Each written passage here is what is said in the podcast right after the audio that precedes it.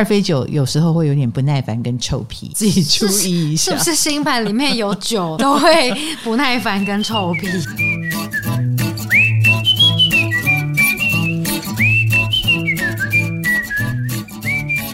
嗨，欢迎来到唐阳鸡酒屋。哎，我们的飞星系列，工位系列的深耕，就是我们来看飞星。嗯、因为有一些同学，他的某个工位是没有星的，嗯、有星当然就看星嘛，没有星该怎么办呢？对、哦，我们还是有那个宫啊，好，所以。这个宫的守护星飞到哪里，我们就可以去看这个宫要在哪里去寻求。那我们今天这一 part 呢，就是二宫飞星的第二集。是的，二宫里面，我常常说它是你的武器所在，它是你的能力所在，它也会影响你的工作运，对不对？啊，所以我们能力强很重要啊。我们的能力在哪里呢？到哪里去找呢？如果我里面没有星，好像没有武器，可是并不会。二宫也跟钱有关。你的钱要到哪里赚？用什么地方的能力去赚？嗯，哪一个宫位呢？哪一个星座呢？所以二宫飞星是不是很重要？对，我们上一集已经二飞一到二飞六，所以我们今天这一集呢，就是二飞七到二飞十二，从七到十二宫开始啦。可是。因为这是我们第一次正式讲飞行，嗯，那同学的反馈啊，我听不不有哎、欸，比较少人哀嚎说听不懂了，哎、欸嗯，大家都不错，OK，对，然后有很多网友就反馈说，为什么不早个十年听见这一集，就相见恨晚。其实我已经把它精简的蛮厉害了，对，就是你不用懂占星学，你就。咀嚼我给你的答案就好了，嗯、所以他就觉得相见恨晚。因为用我们的软体 LINE 的官方网站里面星盘软体，我们直接帮你把飞星标好了。嗯，你二宫飞星是飞到哪一宫，你现在就可以来听。嗯，然后之后我们就会讲其他宫位。对耶，哎，其他宫位。好，那大家是说听得懂吗？还有还有还有二宫飞四宫的网友反馈说，他很谢谢他是二飞四。因为他确实把钱存在房地产跟家人身上，哦、对，然后他的确非常量身打造，为每个人做适合的克制化需求的服务啊，他很厉害，很会做这种，嗯、哎呀呀，对，贴心的服务，对对对对对，然后打到人家心坎里，所以那些客户应该都离不开你了。哦，对耶，对二飞四的人，你如果打中人家的心，人家再也离不开你，因为遇到你就好像回到家一样。哦，然后还有二飞二的，宾至如归，宾至如归，二飞二，感觉很很跟前面的相反，他真的就是看心情决定要不要做。那不就是你吗？对，对，这是我的投稿，其实是我的投稿，是你二飞二，对，就是他觉得如果对方很鸡掰的话，他就不做，很看自己，对对对对。对，所以啊，你们二非二的人，嗯，你真的要有强项，不然你不能这么任性。对，真的，你一定要有无可取代的强项，呃，所以你们会有。哦，是吗？对，所以二非二非二的人会有，不然你怎么活？哦，好，你就算你就算没有能力，你至少要会做馒头，自己啃馒头，就喂饱自己。对对对，你有喂饱自己的能力。好，没了，回馈就这样子哦。当然不止这样，我们找了很多。那好啦，有。很多二非一的网友都有共鸣，就说他们可以组一个怪人帮，对，因为他们就是不做自己就不舒服的怪人嘛，真的，所以超多二非一的网友在下面认亲的，就一群怪人聚在那边这样。而且啊，二非一的同学就是你有非凡的勇气，勇气就是你的能力。听起来很可怕，你敢，你敢做自己，听起来蛮可怕的。一宫本来就不是一个普通的宫位，OK 哈。好，那我们这一集就从二飞七开始，嗯，啊，二宫飞星飞到了七宫。我跟你讲，这些人呢，七宫是另外一个人嘛，比如说合伙人也好，敌人也好，哈，或者是另一半，嗯婚姻。啊，所以这个人对他们来说就变得很重要了。这个人就是他们的能力。他们比如说，他擅长搞定人，他的能力就是搞定人，嗯、搞定人际关系，搞定跟合作有关的事。所以其实合作这件事是会为他加分的。哦，嗯，然后或者是他很有眼光，他知道跟谁合作能够帮到自己，所以这个合作的事情。就变成他的能力了。他是一个能够去串联，能够把人放在一个对的位置上，然后让他发挥更好的效益，这就变成他的主打跟强项。所以他比较不适合单打独斗。他如果要单打独斗，他还是会需要伙伴。比如说别人给他意见呐、啊，嗯，然后帮他修正啦、啊，因为他如果自己闷着头去做的话，外面的人不买单，那就白搭。所以他们一定生命当中有很多这样的经验，嗯，就是我埋头苦干，结果啊。外面世界已经变了，就我做出来的东西已经过时了，嗯、或怎么样，所以他是很需要有人帮他实时修正的，他是需要合作对象来让他的能力得到最大值跟最大发挥的。哦，那通常二飞七的人，他们也会有一个蛮鲜明的婚姻关系或人际关系，比如说他的另外一半很可能是一个名人，对他有帮助的人，或者是他们的婚姻。他们的合作是美谈，外界蔚为美谈这样子。他们比较容易从另一半身上得到好处吗？会，他们也的确会得到好处，哦、因为他用对了对象的话，哈，用对了合作对象，别人表现得很好，哎，那分数也加在他身上啊。嗯，别人会觉得是这个二飞七的人厉害，你好厉害哦。那殊不知他是把。别人的养分也都做了一个很好的整理，所以变得是他的养分了。哇，这也是一种能力耶！这也是一种能力。哦、然后人脉、人际也都是对你很有帮助的。嗯，所以找到对的人很重要。二飞七的人，你可千千万万不要跟不怎样的人合作。他要跟强的人，我不觉得要强过他，但是别人是可以造就他的。哎，我也看过一个例子哦，二飞七。他倒不是得到了一个很好的帮助，他得到了一个太烂的另一半了，嗯，以至于他发展出了他自己的能力，他对他变强了。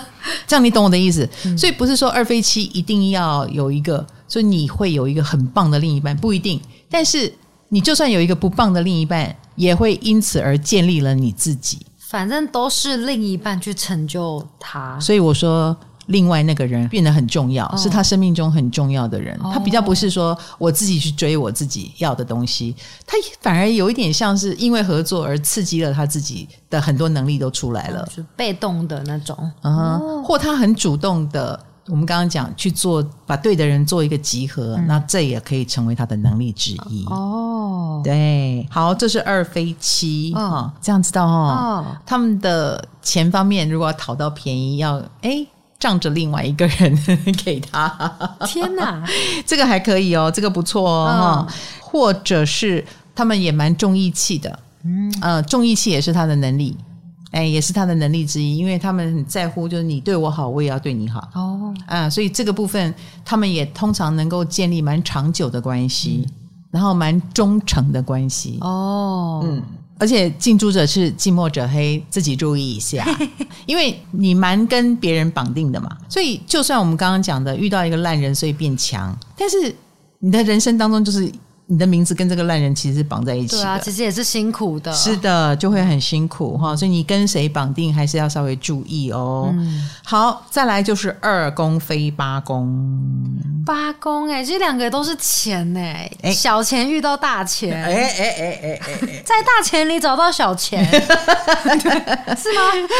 其实我们说八宫是 big money，对不对？嗯、所以其实这些人是有赚大钱的能力哦，嗯、或者是他的能力跟八宫有。关系。哦，嗯，比如说他勇于去探视一些深渊，所以你知道二宫飞八宫是有疗愈能力的，是哦，哎，他们有可能会是很好的心理医生，或他们成为了八宫的角色的医生啦、心理医生啦、占星师啦、神秘学而赚到钱。哦，哎，我们说八宫领域的钱他就赚得到，嗯，或八宫领域也跟这种大钱，比如说搞金融的、哦、搞银行的。哦，是个 banker 投资的这样子，对，搞投资的，哦、那你也可能因为搞投资而赚到钱。哦，那但是呢，我身边遇到很多二非八的，他倒不是搞金融，他就是一个占星师。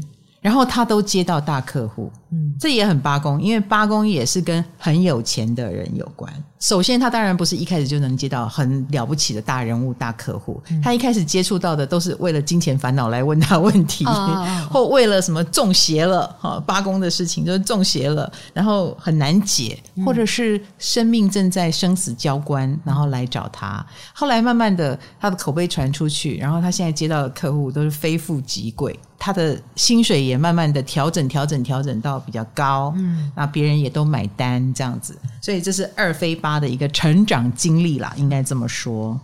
好，那二飞八的人呢，也很喜欢跟自己过不去，什么意思？就是好还要更好。如果生活平淡了，他就会制造一点危机给自己。嗯，好无聊哦。会，会勇于去挑战更难的。比如说，如果他是个演员，已经有一种路数，他做的驾轻就熟了，他就会想要再来一点突破。嗯，哎，自己去找危机来做，然后也不介意亲自上阵这一类的。好，我用演员来形容这个二飞八，所以你可以想见，就是。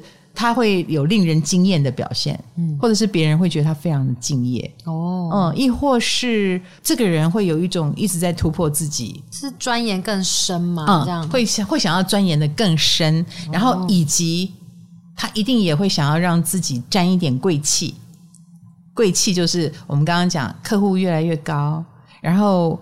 我的层级也越来越高，嗯、或者是追求越来越有钱，嗯，追求越来越高级，然后也会慢慢的更喜欢跟那些呃八宫的人有来往，比如说、哦、呃富贵的人跟平凡的人，他慢慢的就往富贵的方向去。哦、对对对，二宫非八宫的人是很想要扩大自己的影响力的，很想要增高自己的收入，很想要去跟权贵更接近。嗯嗯、呃，如果可以的话，掌握这个权柄的话。他会觉得很棒。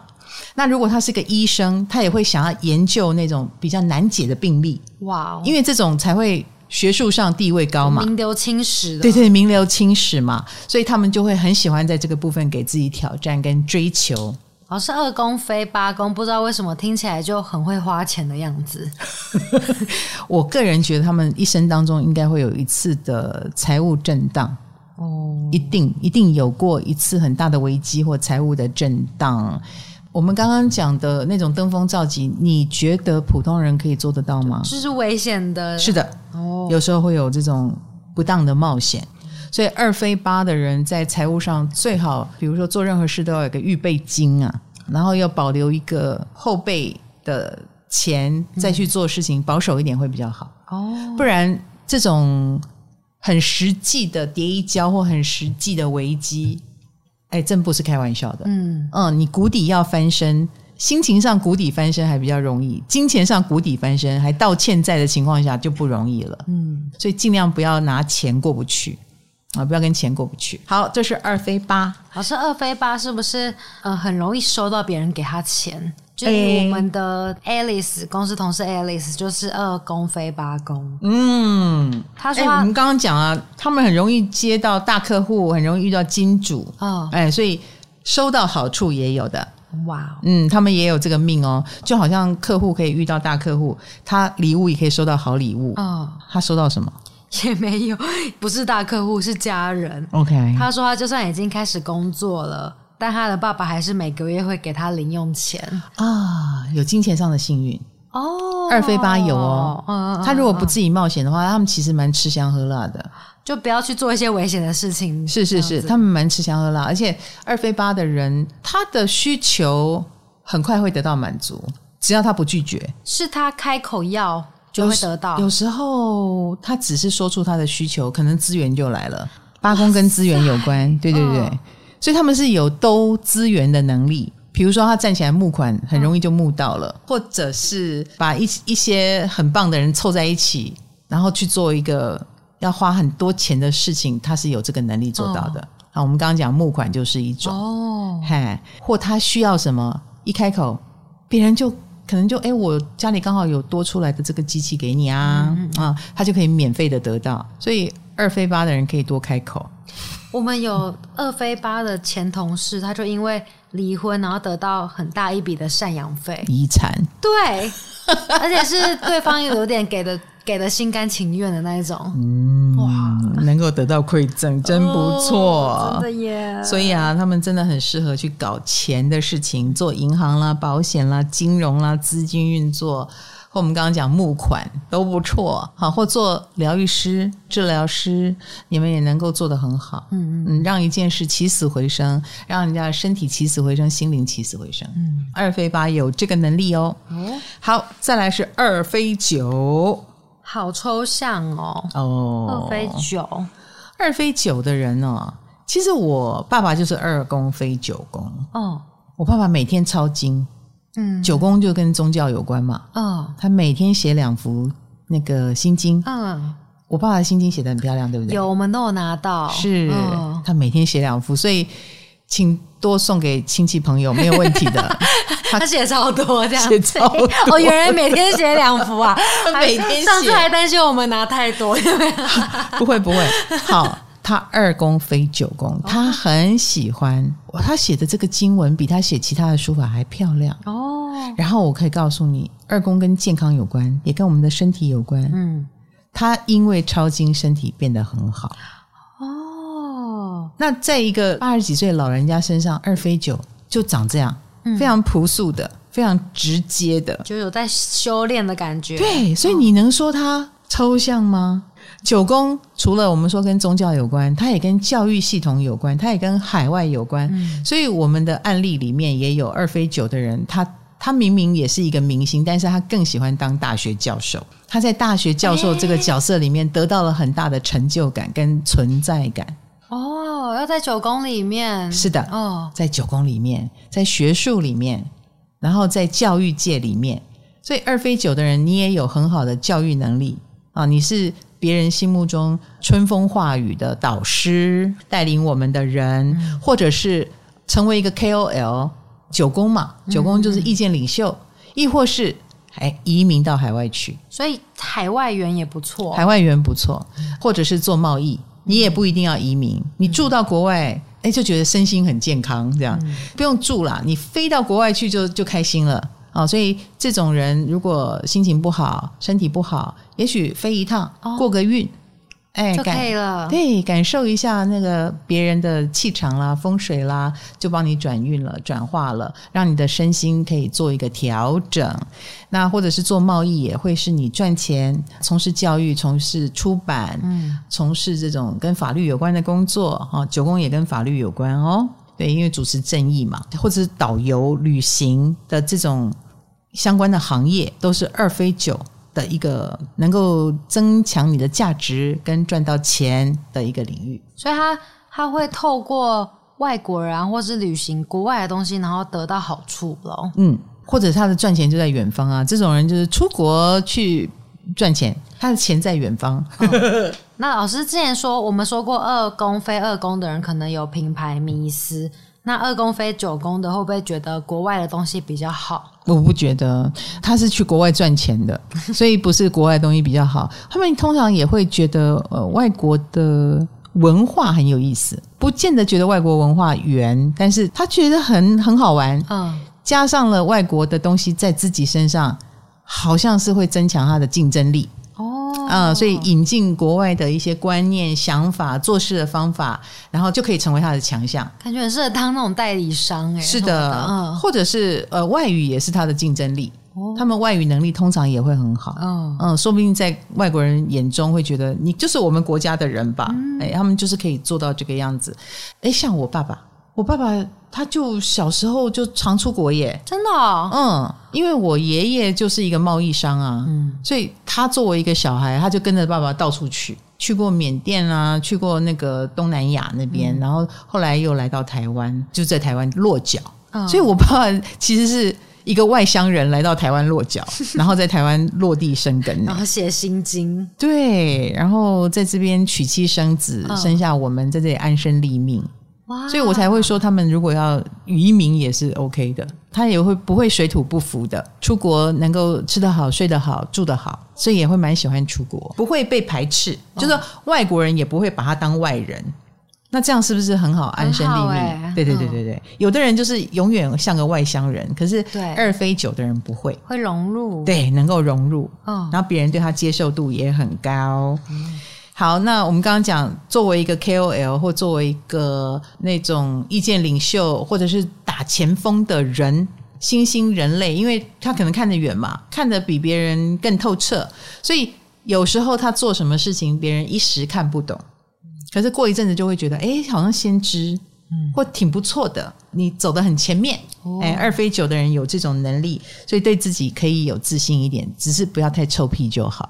二飞酒有时候会有点不耐烦跟臭屁，自己注意一下，是不是？新盘里面有酒都会不耐烦跟臭屁？如果这个臭屁能够成为他的特色，也 OK 啦。嗯嗯，说不定就是？因为他这么臭屁，别人才会觉得哇，你一定很厉害，你一定很棒。哦、但是这个要拿捏，嗯，你不能臭屁到让人讨厌。对，哎，拿捏一下啊。嗨，你也想做 Podcast 吗？快上 First Story，让你的节目轻松上架，无痛做 Podcast。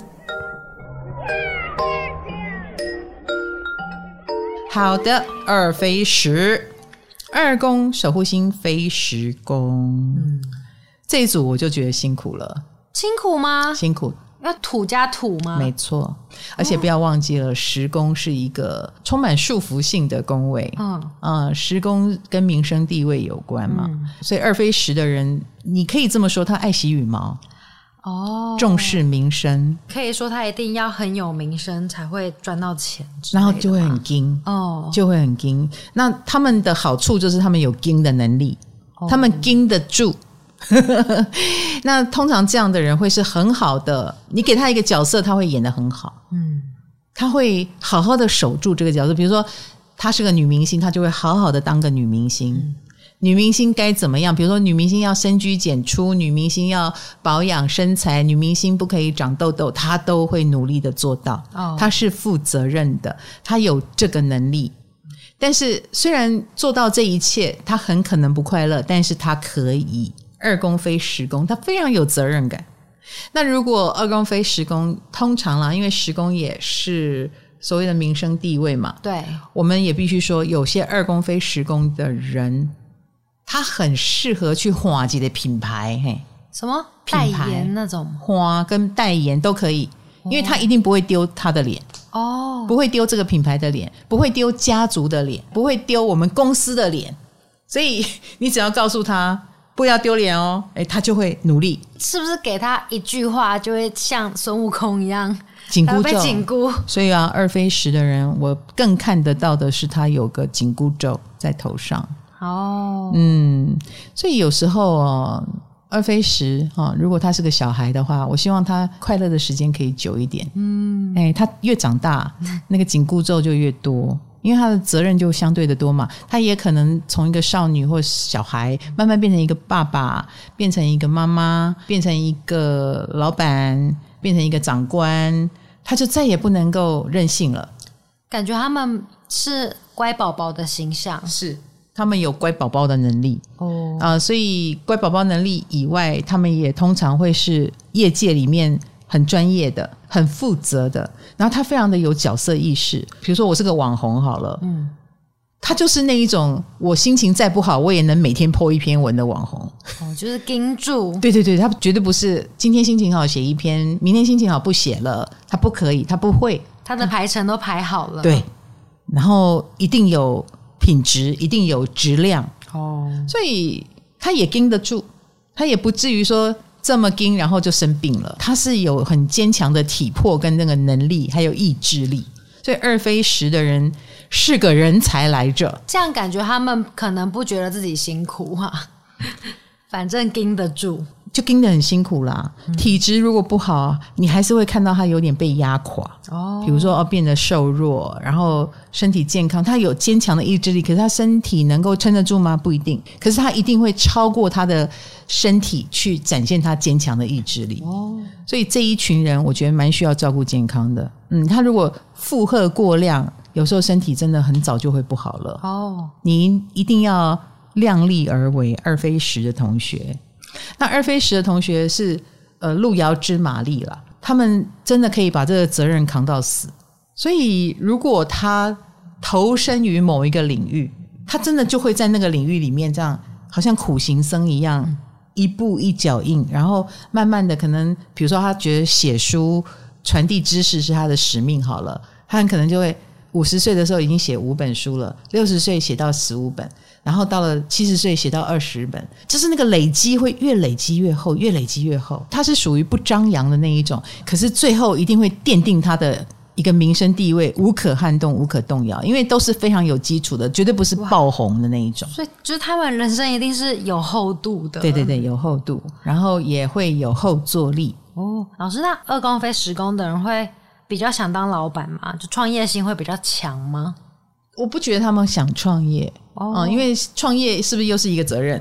对，他们没事不会给自己故意再制造一个责任，可是很适合哎、欸。可是 可是他们有他们想要的场面，那个也不能久居人下，哦、所以多多少少到后来就是，比如说他也要为他的品味买单。我有一个朋友就是二非时。他就是很喜欢某一个品牌的巧克力，没有人引进，嗯，可是他觉得最好吃哦，他就去把它引进来了。哇塞，他觉得其他吃巧克力的人都不懂。对对对对，二宫也跟品味有关啊，嗯、所以二非食的人品味是很高，那质感很好。哇。可以去做选物店之类的，所以如果他用品味来著称，然后或者是手艺能力来著称，都是非常有可能的。嗯、著称了之后，这也会成为他甩不掉的标签。哦，比如说你今天是美女，你终身就得是美女；你今天是好妈妈，她也终身会扮演好一个好妈妈。谁叫她都会把那个角色做得很好？对对对对对对对，然后有责任感啦。好。二非十的人呢，他们也有接触到名流的机运，名流啦，得奖啦，嗯、哦，他们得奖运也很好哦。二非十，好、哦，蛮容易得奖，蛮容易出名的。嗯，靠着他的能力出名，他不是说呃，喜花啦，或者是很爱展现而出名，他是能力好的这件事让他出名了，然后品质很稳定。让他出名了。哦，所以我觉得二飞十就是职场精英来着。对啊，听起来就 哎，但是他又不是走那种张扬的路线，低调的，对，低调，然后慢慢那个层级越来越高，嗯。啊，有贵人运。好，二飞十一，二飞十一就是有博诺的能力啦，博诺，哎，可是他又要在十一宫里面得到二宫，得到钱。哦，在人际关系，所以要博诺啊。哦，在圈子里啊，在呃社团社群里啊，去发挥他的能力，所以这些人蛮适合当网红的，或他很有网红意识，像我们家的冰冰，他经营你，他经营我啊，我就是他的网红，对不对？哈？啊，他自己本身也很像网红啊，你不觉得吗？他常常是一群一群人里面的捣蛋鬼，嗯。啊，或者是也算是社群的名人了啦。我常讲冰冰冰冰，大家都说，哎，你们公司冰冰在哪里？而且而且他都会在老师的那个粉砖下面留言，他会帮我们去回粉丝 哦。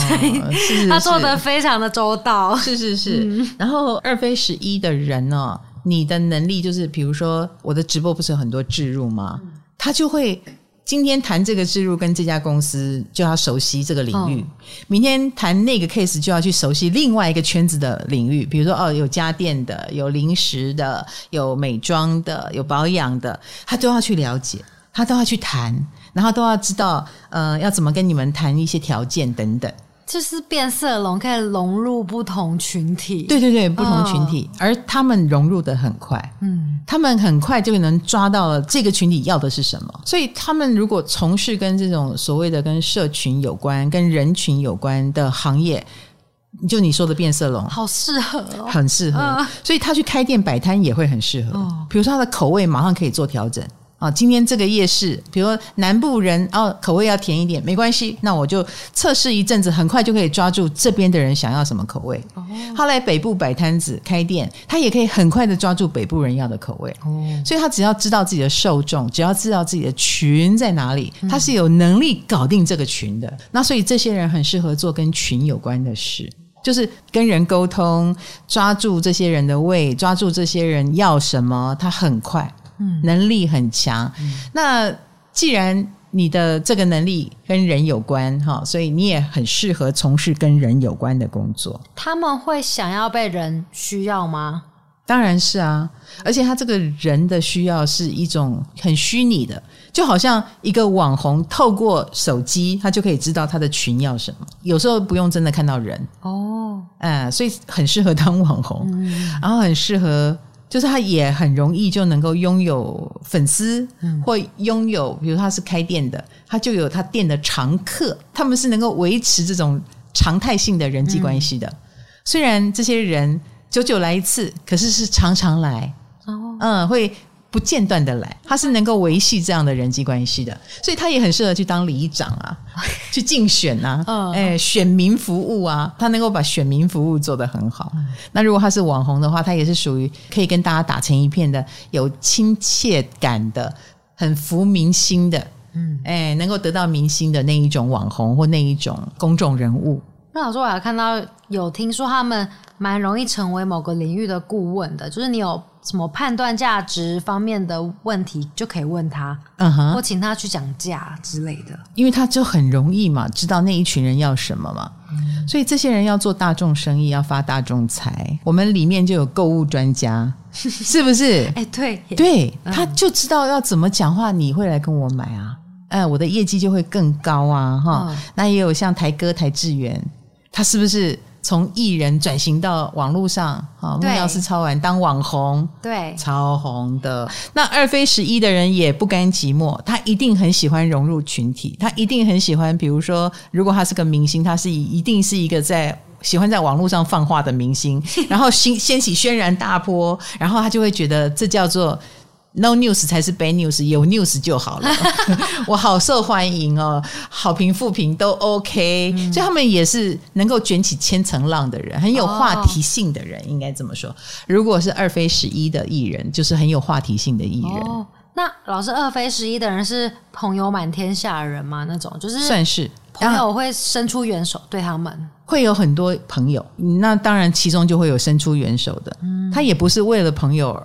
伸出援手而去，嗯、可是他很愿意跟一群朋友混在一起，没有问题的。比如说每天晚上跟不一样的人吃饭，他 OK 哦，嗯、他并不会觉得这样叫做很漂泊，这样叫做好累，他喜欢哦。然后通常他们也可能很容易成为一个团体的头头，因为他不怕麻烦，嗯。所以来，大家要不要聚会？要不要开同学会？要不要组合？干嘛干嘛？他很愿意当那个比较累的人。哦，哈，在一群人里面成为意见领袖，或者是兜拢大家的人，他 OK，不怕麻烦，是是是，所以这样的人其实是有一点人望的，是一群人里面有点人望，或者是会成为那一群人的标志人物。嗯、比如说某个人说：“啊，你要找那一群人吗？啊，那找冰冰，你就会跳出来，二非十一的人就会跳出来，成为大家要找的那个人。嗯，哎，找你就可以进去那一群了。比如说要。了解各行各业，那找台哥，就是某某把钥匙就对了啊，对对对，你是钥匙，嗯、然后你也有打开的能力。再来是二飞十二，二飞十二靠直觉赚钱吗？诶，其实二飞十二有非常多的名人。真的哦，好，二非十二不代表说你的能力被盖住了，看不见了。No No No，不是这样子的。呃，相反的，我觉得二非十二的人多多少少你是会有一点争议性。这二非十二会以为他们都会走幕后，哎，不会哦，我只能这么说哈，他们有幕后的能力，嗯，但是他们不一定走幕后。他们就算在幕前，他们也会。有幕后的能力，那你就知道了，他很可能是不假手他人的人哦，他就自己来自己做。对，我既幕前又幕后，因为他的确在幕后的那个操控能力还蛮强的。比如说他 sense 很高，他直觉很灵，他知道怎么做更好。那旁边的人还真没比他更好的哦，哎，直觉比他更强的没有，那他就自己来。所以二非十二的人蛮累的。好，二非十二。也有躲起来的能力，躲避躲避球的能力，所以有时候我们说十二宫是不是也蛮招黑的？对啊，小人什么的，他们很多，二非十二的人很多，然后他们很会躲。你是说他很会闪避小人的攻击吗？是的，诶是的，比如一种能力，是我知道怎么回答，很圆滑的回答，我知道怎么避祸。呃，我知道怎么样转弯，然后你打不到我，哦、或我没有这个能力，那我躲起来总可以吧？哦，二非十二也可以躲起来，比如说消失个两三年，让你不知道我在干嘛也 OK。二非十二的人有这个能力，那二非十二的人身上通常啊也会发生很 drama 的事情，比如说他他有一种被命运笼罩之感，就是比如说他身上发生的故事很特别啦，那个特别也有可能是呃从小没有被照顾，但是他很坚强的长大，或者是曾经落难，但是他又恢复健康，就这一类的。嗯，因为十二就是一种莫名的命运的笼罩跟破坏。会影响到他的财运，影响到他的身体健康，所以不好哎。他们通常会有小时候不好带，小时候差点死掉，曾经发生什么事情，类似像这样的倒霉事。哦、可是他又撑过来了，不但撑过来，还变强壮了。嗯、通常在他们身上会有这样的故事发生，所以你知道，这样的他们是很坚强的。坚强之后，他应该也会有一一种天命感。他总觉得自己身上是有天命的，一定要做到什么事。所以有时候天命的呼唤，我刚刚讲了，他们直觉很强嘛。有时候他们也会觉得，为什么我一定要坚持往这个方向去呢？为什么我一定要做这个事呢？那就是他们天命在引导他们。真的假的？是，所以他们的工作也往往会意外的发挥了很强大的能力。比如说，我就举例啦，嗯、我们人选之人的编剧就是二飞十二，嗯，他就把。性骚扰这样的事情，哈，这个说女生遇到的倒霉事，很十二宫的暗中的这些事情写出来，然后就掀起了 Me Too 运动。对，你说这些人是不是有天命的人？哦，他就只是他不是为了，嗯、对他不是为了先运动而写，对但是他的作品能够掀起运动。哦，那他就是有天命的人。嗯，所以二飞十二的人身上总是有一种命运的召唤。严格说来，他也不知道召唤是什么。你如果好好的跟这些人谈话，你会觉得他们是神经病，就无欲无求的做事情就好了。其实他只要放松的做事情，哦、命运就会引导他。哦、那二飞十二的人，如果你刻意的去想我该做什么事情，他就会陷入一种焦虑，他就会晚上睡不好了。嗯，哎，也会影响到他做事的效果。难怪我看有人说，他们太用力想赚钱，反而容易跌跤。没错，没错，没错。嗯、那反而放松，他们会有意外的惊喜啊、哦呃，然后意外的那种疗愈能力啊、呃，所以他们的工作很适合当让人开心的、让人放松的、让人解气的，嗯，呃，让人。呃，能够不焦虑的各种工作，那演艺人员也很也很适合啊，嗯、对不对？或艺术工作者看了你的作品就舒服了。那我们也有一个网红，他就是帮大家把心里的话说出来。嗯，你看他骂人啊，你就觉得很解气。二飞十二也有这样的人哦。哎，他虽然不是什么走宗教路线，什么让你放松，他是走那种呛辣风，然后说出大家心里的话，哎，他也会红。他们是有点像是当一个媒介吗？成为大家的潜意识的出口哦，抽象，但大概懂。你看了名单你就懂，对不对？哦，哦。那如果你能够成为让人在你身上找到这种慰藉的角色，你就会红，你就会成功，哦，那就是你的能力。然后通常他们就会成为那个不可或缺的元素。比如说少了你，大家就觉得不好看了，做不好了。所以二飞十二的人常常是那个隐性的幕后 boss，不能没有你，没有你就很怪。少了一个二飞六，你感觉上你再多花点钱去找专业人士，还是可以补足的。尊重一下二飞六，哦，对不起，对大 家都是小蚂蚁了，再抓别的蚂蚁来补就好。二飞十二就是有一种很奇妙的存在，他就是一个一对幕后黑手推手，好像没他。也可以，但是就是 cam 几 B，嘿，二飞十二的人是不得了的哦。哦，哎，他在职场的影响力通常是出乎我们意料的大。有他你没感觉，没他你就有感觉了。哦，就是这种这种存在，很十二宫哈。哦，对啊，很有趣。那让我们默默的就依赖他了。对对对对对对对。嗯、然后。直到失去你才发现它好重要，对，一个潜移默化了。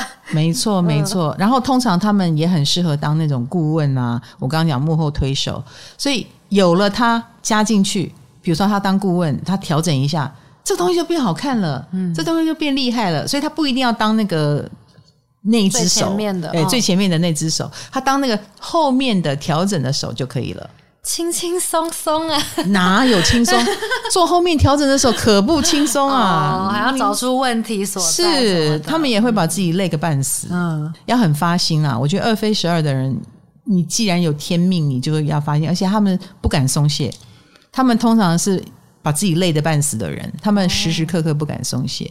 尤其当他们体认到自己有天命以后，嗯，如果他体认到了，那更不得了了，他就真的离啊超米亚超不太能睡了，他会很想去找我要扛起什么。其实你不用找，真的不用找，哦、命运会告诉你。二飞十二的同学，他们是心累的人吗？心比较累，嗯，然后有时候也会不平衡，比如说。明明他是功臣，嗯，但是却又好像隐身在幕后，有时候会不平衡在这个地方。哦，但其实也不用不平衡，大家都知道你是 boss，你放心好了。尤其某个领域的业界都知道，你就是那个加进去味道就完全不一样的人。好啦，所以每一个人都有自己的能力所在，跟你的强项哈。那你不追求的时候，反而特别来，就是二飞十二的人身上有的。你故意去追求，你反而得不到那样的效果，嗯，非常奥妙哦。不知道你是什么星飞到十二，或者是二宫的星飞到哪里？哦对，我去看一下有什么东西非要十二。我在那个地方无为。哎，对对对对对，无为胜有为。Good，我们越来越有默契喽。哈，好了。那我们下一个工位是什么？我不知道，嗯、因为要看卡罗的心情，哦、看他是要 不要害我被网友围剿，看看他是想要 一路顺序下来三四五六七，还是土象工位先讲完啊，再来火象工位？我不知道，哈、哦，我们要看卡罗大姐的意见，啊，大家也可以给我们意见，嗯、好吧？唐阳鸡酒屋，我们下个话题见。拜拜！欢迎大家给回馈哦，哈，告诉我这样讲你听得懂吗？哦，拜拜，拜拜。